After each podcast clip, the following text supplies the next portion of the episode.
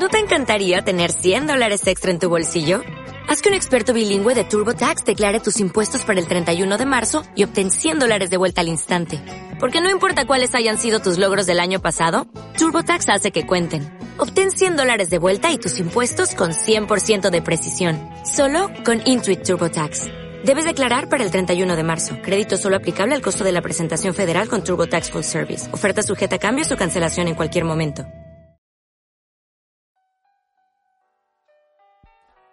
Buenos días a todos y todas, soy Enrique Lozano y espero que estéis disfrutando de un maravilloso día de verano, o de invierno si sois del hemisferio sur.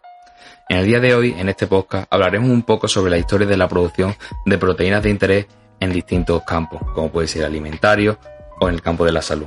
Y nos centraremos principalmente en las plantas como productoras tanto de estas proteínas como de vacunas, viendo así sus posibles beneficios, problemas y soluciones al respecto de su uso. Antes de empezar, os animo a todos los que tengáis algún tipo de comentario, pregunta o sugerencia a que podéis dejarla abajo en los, comentarios de este post y, se, y la podemos resolver con mucho gusto. Dicho esto, comencemos.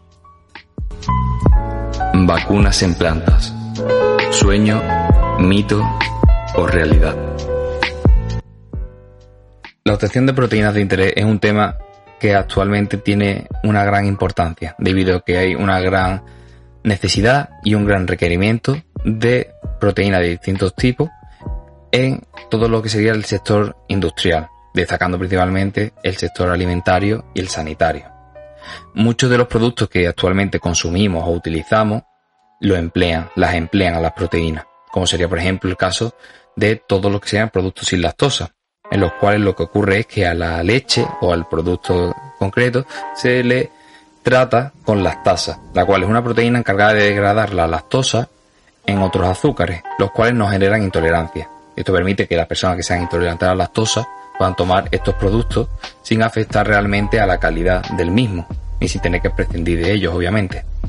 Otro ejemplo sería, por ejemplo, el uso de la insulina, la cual es una proteína que no es capaz de sintetizarse por las personas que tienen diabetes y que por tanto estas personas que sufren esta enfermedad la requieren.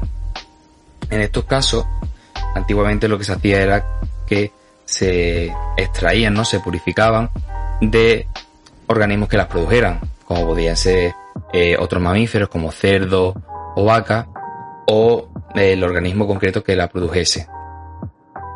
En estos casos se usan organismos como bacterias o levaduras para producir dichas proteínas, ya que conseguirán tanto abaratar los costes de producción, obtener mayor rendimiento, ya que no es lo mismo producir levadura o bacterias en un vaso de precipitado o en un reactor que tener una granja llena de animales que te produzcan estos, estos compuestos de interés.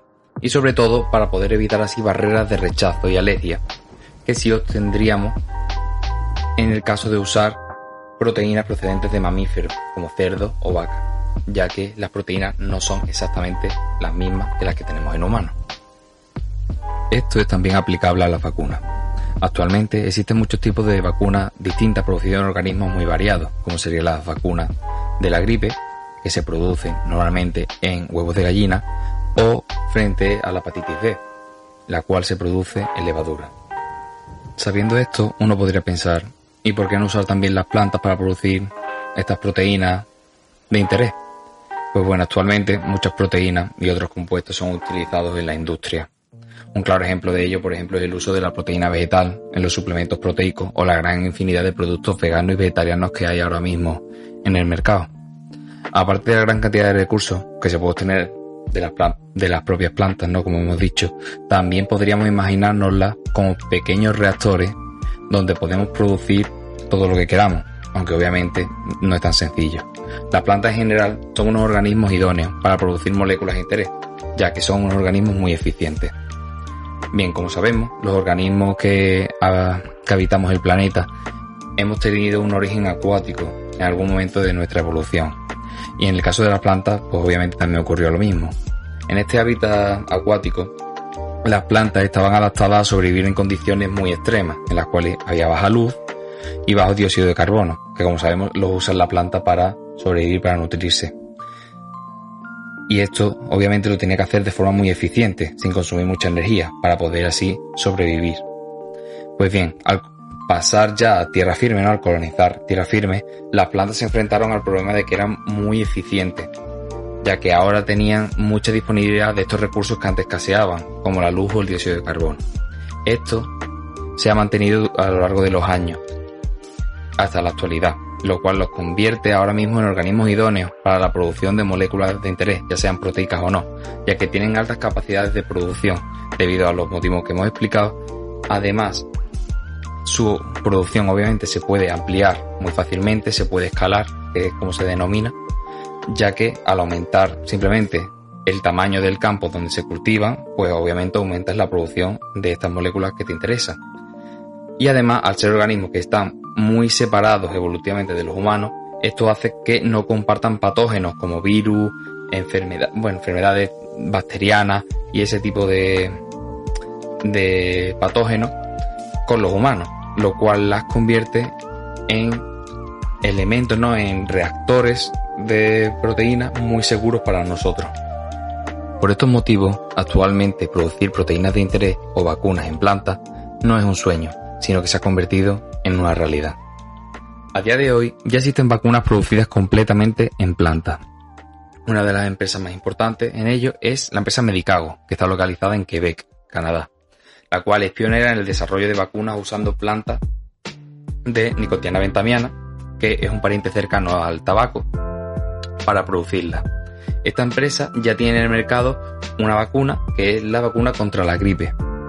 Y después tiene otras vacunas que ya están en desarrollo, como la del coronavirus. Y sí, sí, mm, he escuchado bien. Ya hay una vacuna del coronavirus producida en planta. Esta vacuna se diseñó y se produjo en tan solo 20 días y actualmente ya ha presentado resultados positivos de la fase 2 en el ensayo clínico, por lo que está ya muy cerca de poder ser comercializada. Por otro lado, otro estudio que es igual o más sorprendente, lo leí recientemente, es que la Universidad de Tokio ha conseguido pasar con éxito los ensayos clínicos de la fase 1 para producir una vacuna comestible contra el cólera en arroz.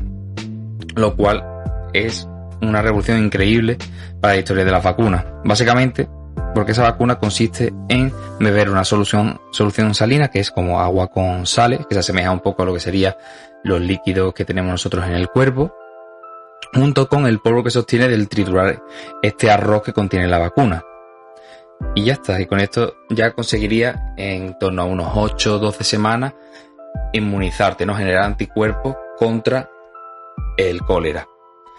Además, esta vacuna puede almacenarse a temperatura ambiente, a diferencia del resto de vacunas, como hemos, como es, ha, sido famoso ahora el tema de que las vacunas de Pfizer o de AstraZeneca, que se tenían que almacenar a temperaturas bajo cero. Y en este caso no sería necesario, lo cual agiliza mucho y da muchas facilidades para su transporte y almacenamiento a países y a zonas donde no tienen esos recursos y esa, y esa infraestructura para su almacenamiento, lo cual es una gran ventaja. Estos ejemplos hablan claramente de la gran aplicabilidad y el potencial que tienen las plantas para producir este tipo de vacunas y de medicamentos que son tan necesario a día de hoy. Además de esto, como ya hemos comentado anteriormente, también existe la posibilidad de producir proteínas de interés en planta. Y se viene en concreto el caso de la enfermedad de Bucher. Esta enfermedad es una enfermedad humana, hereditaria, poco frecuente, que provoca la acumulación de grasas en distintos órganos del cuerpo, debido a que las personas que sufren esta enfermedad tienen bajos niveles de la proteína glucocerebrosidasa. Una posible solución fue la propuesta por la empresa israelí Protalix, la cual propuso la producción de esta proteína en células de zanahoria. Yo cuando me enteré de esta noticia, lo primero que se me pasó por la mente fue ¿y por qué no producirla en microorganismos, en células animales, en vez de en plantas? Pues bueno, una vez investigando, lo que vi fue que principalmente esto se debe a las modificaciones que las proteínas sufren tras sintetizarse. Pues bien, las proteínas en general necesitan estas modificaciones para que su estructura sea correcta, que se proteja así para que no se degrade y sobre todo para permitir que haga su función de manera correcta y sin problema.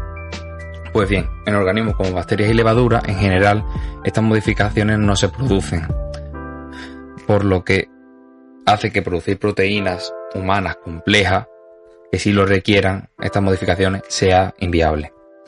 Y en el caso, por ejemplo, de la glucocerebrosidasa, lo que ocurría era que al producirla en células de mamíferos, hacía que tuvieran más modificaciones de las necesarias, teniendo que realizar posteriormente un tratamiento para eliminar esas modificaciones sobrantes. Por este motivo, eh, producir la planta fue lo más idóneo, ya que ese tratamiento no era necesario. Además, su producción en células zanahoria era mucho más barata y no tenía riesgo de contaminaciones víricas, lo cual lo convirtió en una forma de, en la forma de obtención más competitiva que tenía ese medicamento en el mercado, haciendo que la FDA que para quien no la conozca es la Administración de Alimentos y Medicamentos de los Estados Unidos, la aprobara en mayo de 2012, convirtiéndose así en el primer medicamento producido en cultivos celulares de plantas. Sin embargo, este es un caso muy concreto, ya que por lo general las modificaciones de las proteínas, una vez ya sintetizadas, varían considerablemente entre humanos plantas, lo cual dificulta la producción de proteínas complejas en plantas. Estas proteínas complejas mm, son las que mayor interés tienen actualmente, ya que las que no requieren modificaciones son fácilmente producidas en microorganismos, mientras que las complejas como tal son muy caras de producir, ya sea en mamíferos o de forma química.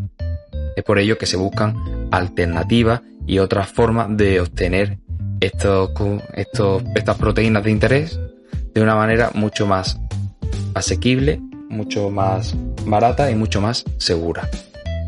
En mi trabajo de fin de máster, realizado en el laboratorio de Diego Orzae en el Instituto de Biología Molecular y Celular de Planta, que se encuentra aquí en Valencia, estamos buscando una solución a este problema, que consiste en humanizar plantas. Esto puede sonar muy idílico, pero es posible.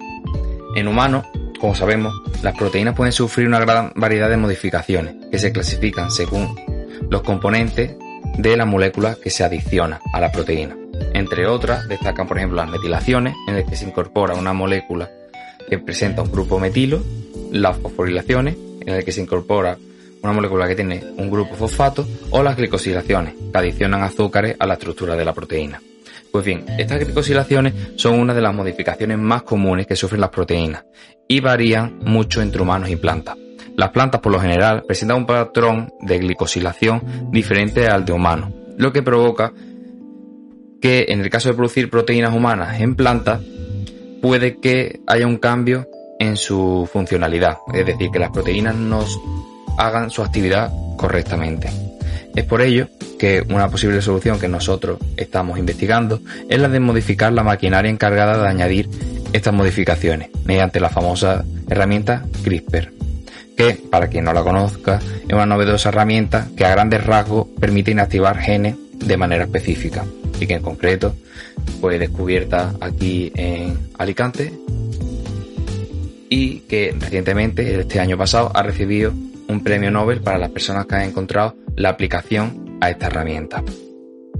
Pues bien, con esta herramienta inactivaríamos los genes encargados de estas glicosilaciones que difieren, ¿no? que son distintas entre las plantas y los humanos, obteniendo así plantas humanizadas que puedan producir proteínas similares a las humanas, manteniendo así la actividad de dichas proteínas intacta. Con este abordaje que planteamos en mi trabajo de fin de máster, conseguiríamos sobrepasar una de las mayores limitaciones que presentan las plantas para producir proteínas de interés y conseguiríamos así una planta capaz de funcionar como una fábrica de proteínas a la carta, según lo que nosotros queramos producir en ella. Y con esto acabamos el podcast por hoy. Espero que os haya gustado. Os recuerdo que cualquier comentario, pregunta, sugerencia la podéis dejar en los comentarios de este post. Y así que muchas gracias por vuestra atención y espero que pasen un buen día. Un saludo.